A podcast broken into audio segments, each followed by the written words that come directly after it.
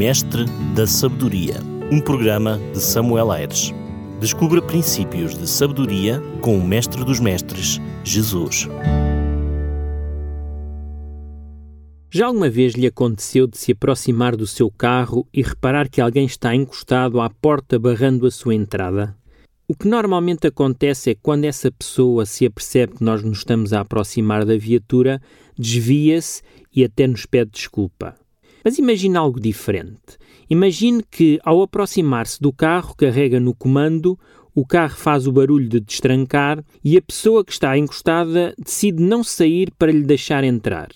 Embora não entenda tal reação e mostrando educação, pede à pessoa licença para poder entrar no seu carro. A reação dela é ficar calada e permanecer no mesmo sítio sem dar passagem. Perante esta postura, resolve manter a educação e, uma vez mais, insiste com a pessoa que se afaste porque quer entrar no seu carro. Do outro lado, a reação mantém-se igual. A pessoa persiste em ficar ali, não dando passagem.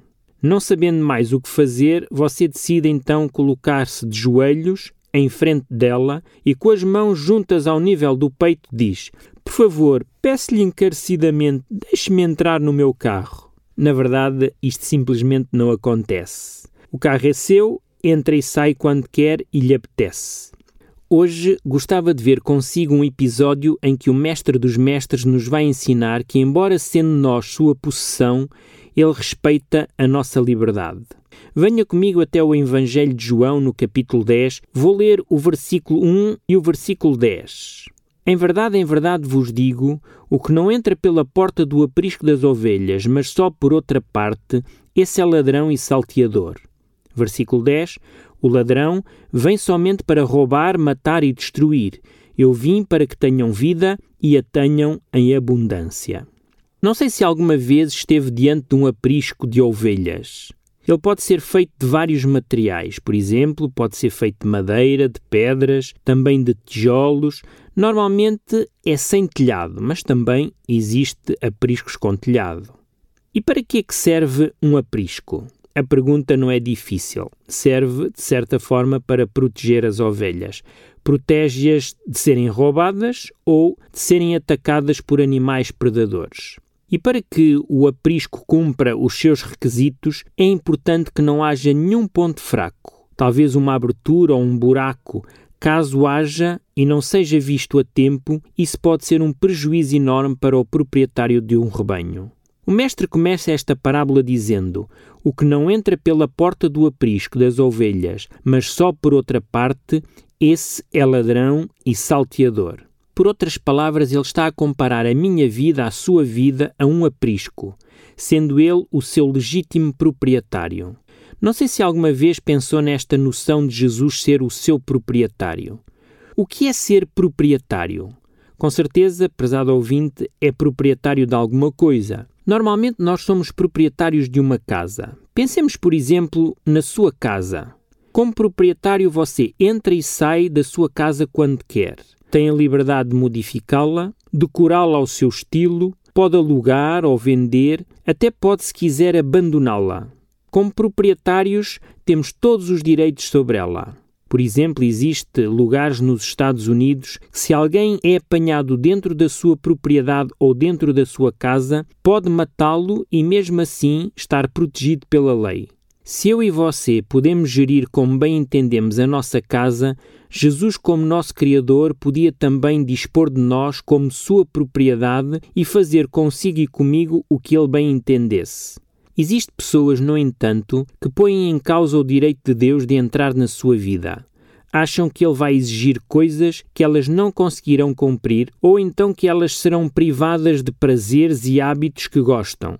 Acabam, por fim, por não se dispor a abrir a porta do seu aprisco à sua influência e cuidado. Elas fazem isto porque ainda não perceberam aquilo que Jesus diz no versículo 11: Eu sou o bom pastor e o bom pastor dá a vida pelas ovelhas. Infelizmente, essas pessoas veem o Mestre como uma ameaça em vez de o ver como um amorável aliado. Não existe nada que ele nos peça que não seja para o nosso bem, mesmo que por vezes seja uma exigência difícil de aceitar. Se por um lado se fecha a porta do nosso aprisco a quem nos quer fazer bem, muitas vezes temos a porta escancarada a pessoas que nos querem fazer mal. É normal que no aprisco da minha vida diariamente entrem e saiam pessoas.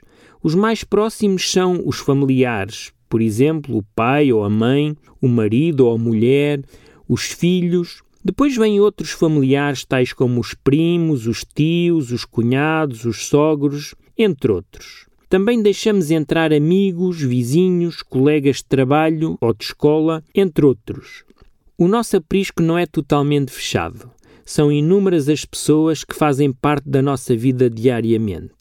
Por vezes o que acontece é que quando uma dessas pessoas entra na nossa vida e nos magoa, acabamos inevitavelmente por erguer alguns muros de forma a limitar ou mesmo impedir que ela nos magoe mais. É provável que algo do género se esteja a passar consigo neste momento. Talvez tenha erguido de tal maneira uma muralha à volta do seu aprisco que determinadas pessoas simplesmente deixaram de lhe ter acesso. Pode ser um familiar, um amigo, um vizinho ou colega de trabalho.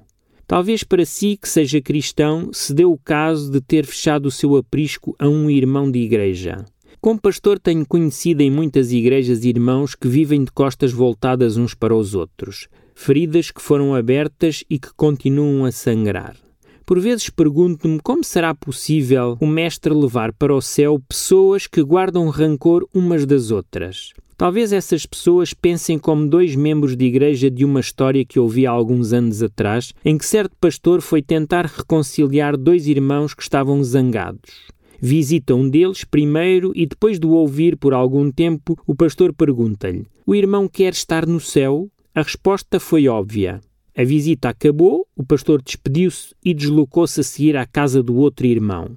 E depois de o ouvir por algum tempo, fez a mesma pergunta: o irmão deseja estar no céu? Claro que sim, foi a resposta daquele homem. Como assim? perguntou o pastor. É que eu fiz a mesma pergunta ao outro irmão e ele disse que também queria lá estar. A minha dúvida é saber como é que vocês os dois pretendem lá estar se estão zangados um com o outro. Não vejo qual é o problema, respondeu o irmão.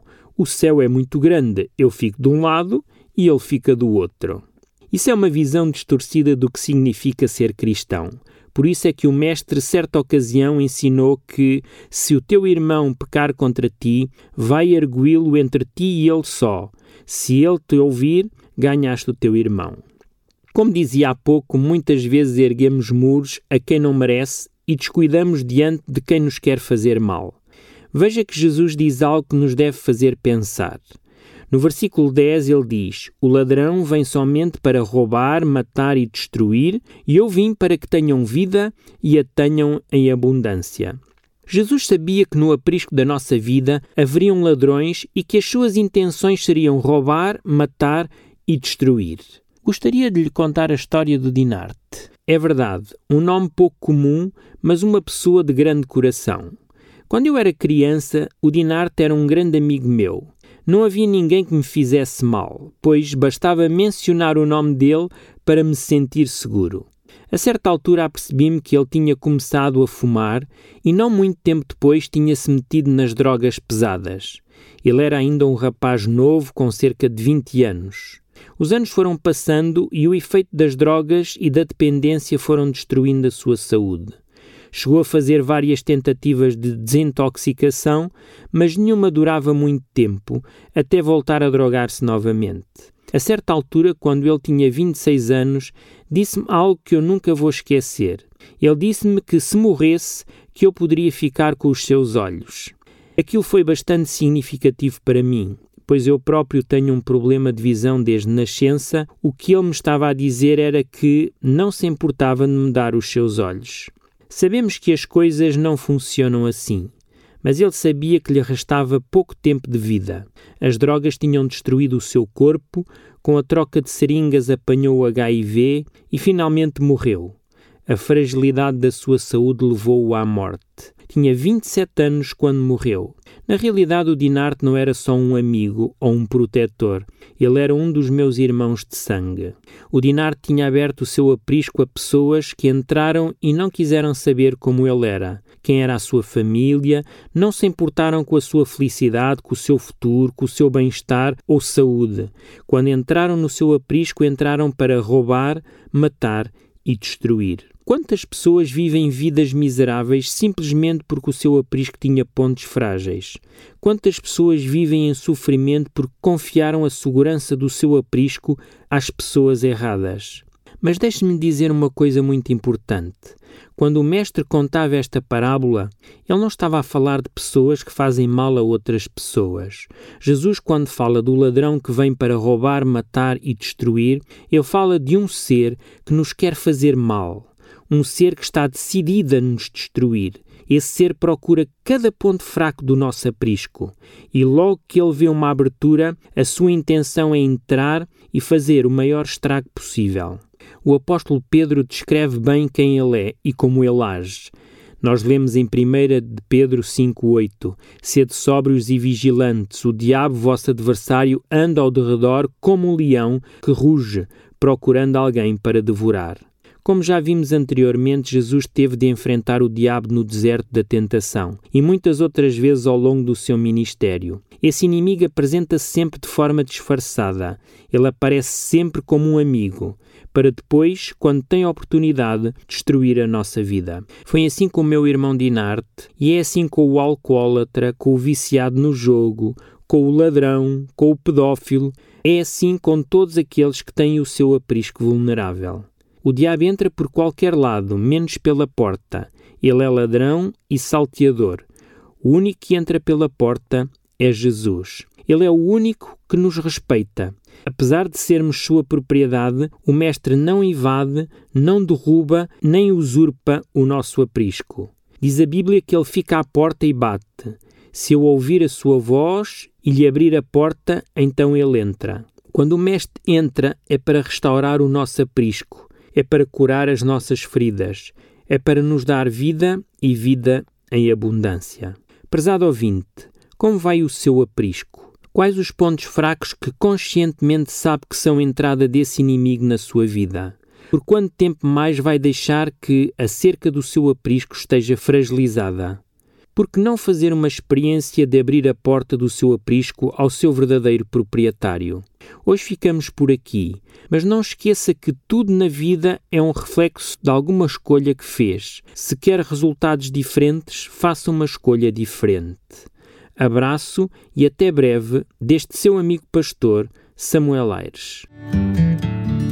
Mestre da Sabedoria, um programa de Samuel Aires. Descubra princípios de sabedoria com o Mestre dos Mestres, Jesus.